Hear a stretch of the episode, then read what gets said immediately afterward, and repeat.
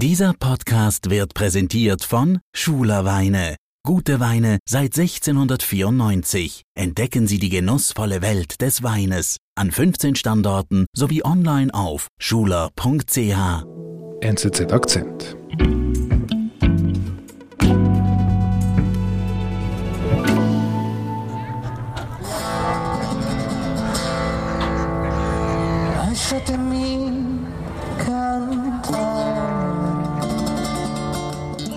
Ja, also ich kam ähm, abends an in Peschiera del Garda. Das ist ähm, einer der bekanntesten Touristenorte am, am Gardasee. Wird äh, von über zwei Millionen Touristen besucht jedes Jahr.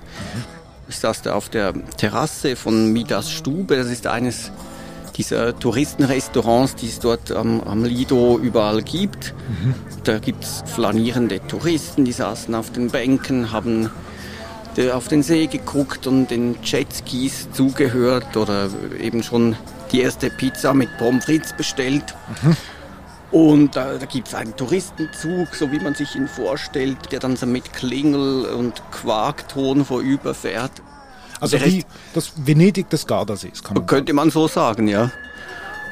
Und da war eben an, an genau diesem idyllischen Ort, war vor einigen Tagen zuvor waren, haben sich da Szenen abgespielt, von denen eigentlich die meisten Touristen dort keine Ahnung hatten. Mhm. Und nur die, die vielen äh, Polizisten, die vielen Carabinieri, die dort standen mit ihren Autos, erinnerten daran, dass sich hier vor, vor einigen Tagen ganz wüste Szenen abgespielt haben, die man in diesem Ort noch nie erlebt hat, in diesem Ausmaß. Zero.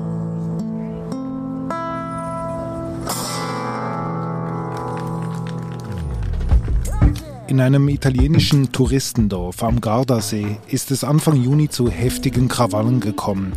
Für Medienredaktor Lucien Scherrer wirft der mediale Umgang mit diesem Ereignis Fragen auf.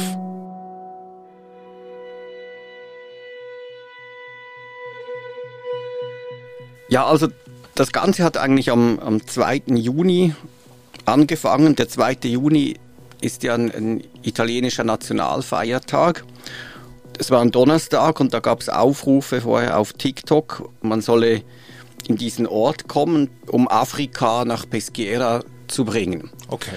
Man solle den Ort äh, zurückerobern oder erobern für Afrika. Mhm. Das ist dann auch genau geschehen. Also es sind dann, man schätzt etwa zweieinhalbtausend Jugendliche aus der Umgebung, vor allem aus den großen Städten wie Mailand oder, oder Brescia äh, angereist gibt es eine direkte Verbindung, man kann gleich aussteigen und die sind dann eben in diesem Ort, äh, sagen wir, wie eingefallen dann an, an, den See runter. Was waren das für Jugendliche? Sehr viele waren aus Nordafrika, aus Marokko oder, oder äh, von Ländern aus der Subsahara und sind dann Richtung See runtergezogen. Viele hatten Alkohol dabei, waren schon so ein bisschen in aggressiver Stimmung und am See unten ist es dann eskaliert. Es gibt viele Videos von diesen Vorfällen. Also da sieht man Jugendliche, zum Beispiel eben von vor dieser Midas Stube wurden die aufgenommen, dass die ganze Straße ist voller äh, junger Menschen, die auf Autodächern rumspringen. Sie äh, springen auf diesen Touristenzug äh, und, und schlagen auf das Dach und, und man, man hört dass sie, dass sie rufen zum Beispiel, hier ist, hier ist Afrika oder das ist unser Gebiet. Also es war wirklich diese, ein Teil dieser, dieser jungen Leute hat dann wirklich diese Eroberungsankündigung umgesetzt. Und die Polizei, also was machte die Polizei in diesem Moment? Die Polizei, die eigentlich vorgewarnt war, ist dann von der anderen Seite des Lidos sind die angerückt mit, mit äh, Schutzschildern und, und äh, Schlagstöcken und, und haben dann versucht, die Jugendlichen zurückzudrängen mhm. Richtung Bahnhof. Und die Jugendlichen haben äh, Steine geschmissen und sich den Polizisten entgegengestellt. Und von, von dieser Midas Stube sieht man die Jugendlichen zurückrennen Richtung Bahnhof. Die sind dann äh, Hunderte äh, zurück zum Bahnhof und eben dort kam es dann zu Szenen, die eben diesem Vorfall auch äh, zu einem, äh, sagen wir, nationalen Skandal gemacht haben, weil in diesem Zug, da waren schon junge Frauen im Zug, die waren vielleicht 15, 17 Jahre alt. Und diese Jugendlichen haben dann wie den Zug gestürmt und haben diese jungen Frauen, also gemäß deren Zeugenaussagen, umringt und, und gesagt, dass Weiße hätten nichts verloren und, und die auch sexuell belästigt. Und eine Frau hat äh, dann den Medien auch gesagt, sie habe geweint und, und habe sich gefühlt wie im, im, im Gefängnis in einer auswegslosen Situation. Die konnte dann den Eltern anrufen und die haben dann die Polizei eingeschaltet. Und, also das ist äh, keine Lappalie, alles was passiert ist vor Ort und im Zug. Gibt es eine Bilanz dazu?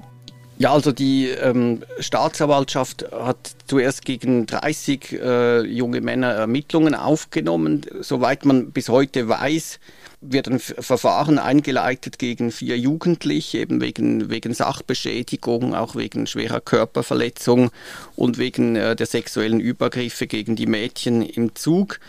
Mhm. Eben Schadensbilanz gibt demolierte Autos, eingeschlagene Scheiben und, und mehrere Verletzte. Mhm. Wir sind gleich zurück. Schulerweine, gute Weine seit 1694. Genießen Sie den Geschmack von gutem Wein, entdecken Sie Ihren neuen Favoriten und profitieren Sie von unserem einzigartigen Genussversprechen mit 100% Rückgabegarantie. Bestellen Sie für über 50 Franken und wir schenken Ihnen 20 Franken. Jetzt Rabattcode NCZ einlösen auf schuler.ch.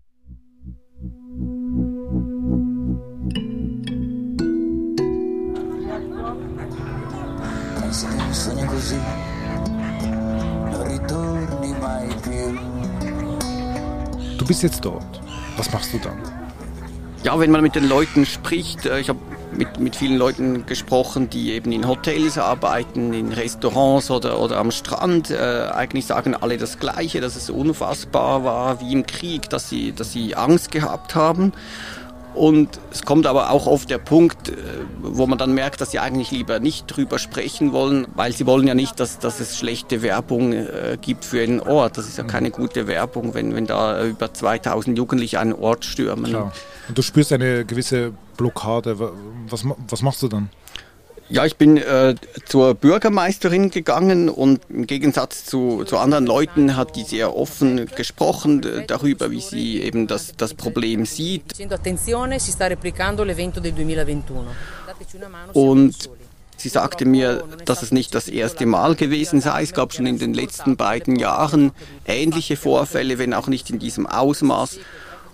Und sie führt das Problem eigentlich auf ein, ein Großstadtproblem zurück, auf schlecht integrierte Jugendliche, die eben vorwiegend aus, aus Nordafrika stammen. Und sie sagt eigentlich, das sind viele oder sagen wir mal der harte Kern, der eben da randaliert, das sind überwiegend Jugendliche, die, die auch so im kleinkriminellen Milieu eben von, von Großstädten sind. Mhm. Und in Italien nennt man dieses Problem Baby Gangs, die eben mit Zügen sehr schnell an, an so einem Ort sind. Mhm. Also sehr offene Worte oder frustriert? Ja, auch weil sie die Polizei schon vor, vor diesen Ausschreitungen auf das Problem aufmerksam gemacht hat. Und Sie wurde auch äh, in den sozialen Medien kritisiert, weil sie halt äh, dieses Problem auf, auf mangelnde Integration äh, dieser Jugendlichen zurückführt. Mhm. Also was heißt, sie wurde kritisiert? Ja, man hat, man hat äh, gesagt, das sei rassistisch, dass sie darauf hingewiesen hat. Mhm. Und es gab auch Stimmen, die eben sagen, ja, die, die Jugendlichen äh, reagieren eben so, weil die Gesellschaft sie ablehnt, man, man müsse sie einfach einbürgern und, und dann wäre hätte man auch nicht diese Probleme oder dass sie während der Pandemie besonders betroffen waren und dass sich da eben dieser Frust aufgestaut habe. Also, wenn ich dich richtig verstehe, das heißt, dass der Diskurs hat danach auch Wellen geworfen. Wie gehen denn die, die Medien in Italien mit diesem Vorfall um? Ja, eigentlich die äh, großen Medien, die haben äh, das Thema sehr schnell aufgegriffen, äh, schon am Tag darauf haben äh, darüber berichtet. Natürlich haben sich sofort auch Politiker eingeschaltet, also der äh, Matteo Salvini von der Lega hat natürlich gerade gesagt, die, die Jugendlichen oder, oder müssen sie alle ausweisen. E es gab äh, sogar dann zehn Tage danach eine Debatte im Parlament, weil eben Fragen gestellt worden sind. Worauf jetzt diese Ausschreitungen zurückzuführen seien, eben auf religiöse, kulturelle Prägung dieser Jugendlichen oder ob, ob es daran liegt, dass die Gesellschaft diese Jugendlichen nicht akzeptiert. Und was, was mir aufgefallen ist, war vor allem, dass äh, eigentlich in den deutschsprachigen Medien fast nichts äh, über, über diese Vorfälle berichtet wurden. Kein Und, Thema. Es war bei uns, Deutschland, Schweiz, Österreich, kein Thema, dieser Vorfall. Also es war äh, nicht kein Thema, sondern kaum. Also es gab ähm, die, die Frankfurter Allgemeine hat zum Beispiel nach etwa einer Woche den Vorfall erwähnt, weil es halt eben diese politischen Diskussionen gab in Italien, aber sonst äh, gab es eigentlich nichts. Mhm. Und du findest, die deutschsprachigen Medien hätten darüber berichten sollen? Ja, dieser Ort, wie gesagt, der wird von 2,4 Millionen, wurde der besucht vor, vor Covid. Und die meisten von diesen Touristen sind deutschsprachig. Und die meisten von diesen deutschsprachigen Leuten sind eben Deutsche, die auch, man sieht sie am Strand liegen, wie sie die Bildzeitung lesen. Sie gehen eben in diese Restaurants, wo es deutsches Bier gibt. Von dem her, ja, ich denke, das hätte sicher für Interesse gesorgt, ja. Und was besonders auffällig war, dass es eben keine Agenturmeldung gab. Mhm. Vielleicht müsste man also, sagen, was ist eine Agenturmeldung genau? Ja, das, die beliefern eigentlich die Zeitungen mit den News, also mit, mit kurzen Nachrichten, was passiert auf der Welt. Und auffällig war eben, dass es da keine Agenturmeldungen gab. Und ich habe zum Beispiel äh, bei der äh, deutschen Presseagentur äh, dpa nachgefragt und die haben dann auch eingeräumt, dass sie eigentlich eine Meldung hätten machen müssen, spätestens dann, als bekannt worden ist, dass eben auch diese sexuellen Übergriffe im Spiel waren. Und das wurde aber schon kurz nach den Vorfällen bekannt. Mhm. Und Sie haben es nicht gemacht? Sie haben es nicht gemacht. Sie haben dann erst äh, etwa zehn Tage danach darüber berichtet. Ich habe auch bei der ARD nachgefragt die haben sich dann darauf berufen, dass sie immer noch früher als andere äh, mhm. deutschsprachige Medien berichtet hätten, dies aber nur im Radio eigentlich. Und das war aber dann auch eigentlich äh, zehn Tage danach. Also es ist eine seltsame Geschichte, eben wenn man denkt, wie nahe dieser Ort auch ist und wie viele Touristen äh, dort sind. Ja, und, und also ein Vaternachgeschmack. Wie, wie, wie erklärst du dir das? Ja, man, man kann nur darüber spekulieren. Es wurde natürlich viel gemutmaßt in den sozialen Medien, auch äh, ein bisschen verschwörungstheoretisch, dass man das halt bewusst verschweigen wolle. Mhm. Es kam der Verdacht auf, dass hier etwas unterdrückt werde aus ideologischen Gründen, wie damals bei der Kölner Silvesternacht, dass eben die Behörden und die Medien sehr spät reagiert haben. Und das heißt, es gibt zwei Möglichkeiten. Entweder haben die, die Medien das Thema wie verschlafen. Das ist durchaus möglich, weil auch die Bild-Zeitung hat, hat sehr spät berichtet und die halten sich ja in der Regel kaum zurück bei solchen Themen. Mhm. Und der zweite Beweggrund kann ideologisch sein, dass man eben wie es jeweils heißt, kein Wasser auf die Mühlen der, der Rechtsextremen oder der Rechtspopulisten leiten will, die natürlich diesen Vorfall in Italien sehr schnell für ihre Anliegen äh, instrumentalisieren wollten. Mhm. Also dass man Hemmungen hatte, darüber zu berichten. Und das erinnert dich an die Kölner Silvesternacht.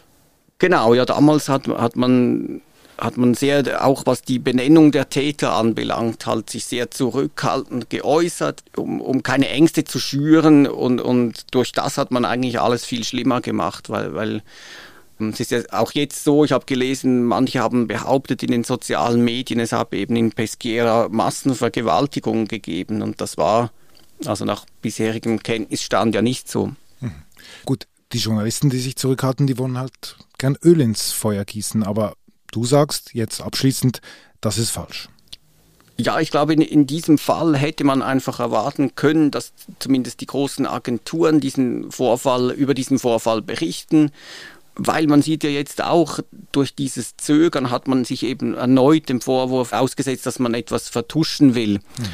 Und, und das ist, ist natürlich nicht gut äh, für die Medien. Hingegen, wenn man es von Anfang an offen thematisiert, also dann würde man sich auch diesen Vorwürfen nicht aussetzen, die ja im, im Raum stehen, eben besonders seit, seit dieser äh, Kölner Silvesternacht.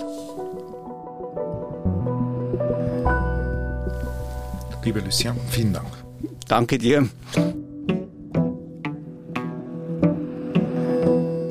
Das war unser Akzent. Produzent dieser Folge war Benedikt Hofer.